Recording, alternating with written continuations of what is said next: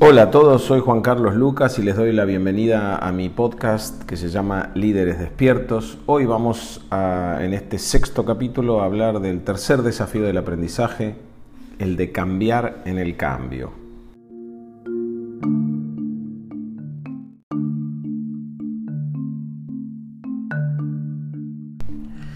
Ese sabio del que ya hablamos, Francisco Varela, el biólogo chileno, decía que había tres tipos de habilidades reflejas, o sea, habilidades que incorporamos por el entrenamiento y que están a la mano de manera automática, no reflexiva. Conocer el conocimiento es la primera, de ella ya hablamos. Darnos cuenta de que nuestro conocimiento no es un reflejo o un correlato objetivo del mundo, sino que es nuestra propia experiencia del mundo en función de nuestra propia estructura, que somos protagonistas de nuestro conocer, de nuestra cognición del mundo, a través de, eh, de nuestra capacidad de percepción y también a través de nuestras distinciones en el lenguaje. Después también hablamos de aprender a aprender, entender cómo es el proceso por el cual desarrollamos una habilidad, la transformamos en una práctica que se vuelve transparente, que se vuelve un hábito, y entonces cómo podemos cultivar nuevos hábitos o abandonar viejos hábitos. Hoy quería hablarles de la tercera eh, habilidad refleja que plantea o, dominio de saberes reflejos que plantea Francisco Varela, que es el de cambiar en el cambio. O sea, debemos entender o conocer cómo conocemos, aprender a aprender y cambiar en el cambio. No es un simple juego de palabras, sino el reconocimiento del carácter circular, del carácter sistémico de nuestra existencia. En el caso de cambiar en el cambio, eh, quería mencionarles tres cuestiones que me parecía interesante resaltar. En primer lugar, en el budismo se habla de reconocer la condición humana de la impermanencia.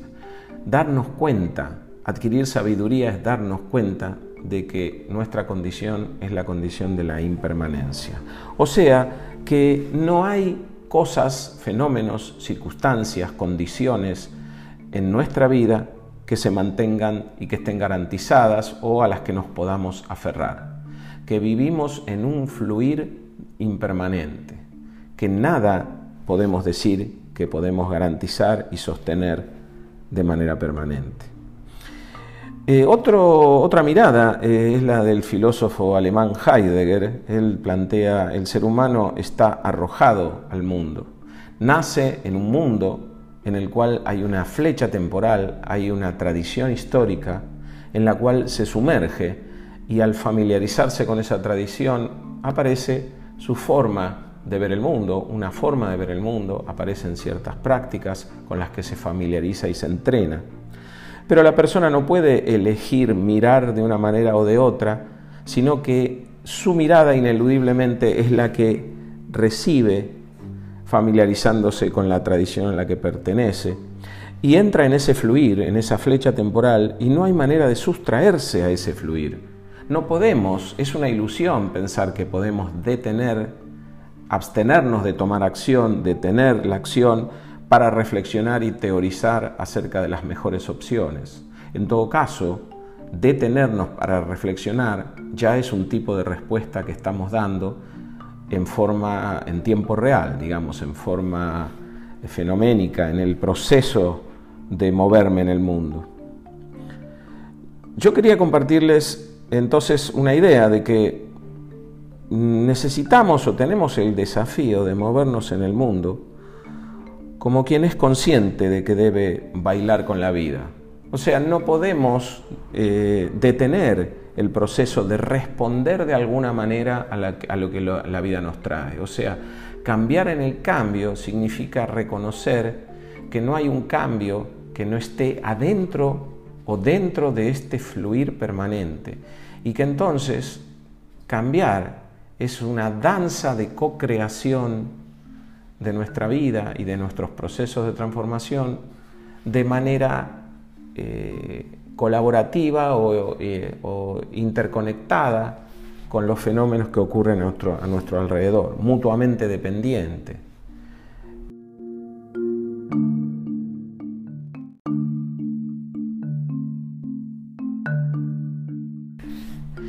Quería compartir también con ustedes una idea que siempre me resultó muy significativa para comprender este proceso de cambiar en el cambio. Cuando estamos danzando en este proceso en el cual vamos construyendo y transformando nuestra vida como un diálogo, una danza con lo que pasa a nuestro alrededor, tenemos que entender una cuestión que a mí me resulta muy interesante como lo plantea el biólogo viejo compañero de Francisco Varela, que es Humberto Maturana, que él dice, no es una cuestión de que hay que cambiar o que está de moda el cambio o que todo significa cambio o que hay que cambiar por alguna misteriosa razón, sino que más bien lo que nos ocupa es lo que no queremos que cambie. Y entonces, cuando cambiamos dentro del cambio, es porque el mundo va cambiando y nosotros cambiamos lo que haya que cambiar o tanto como haya que cambiar para sostener lo que no queremos que cambie.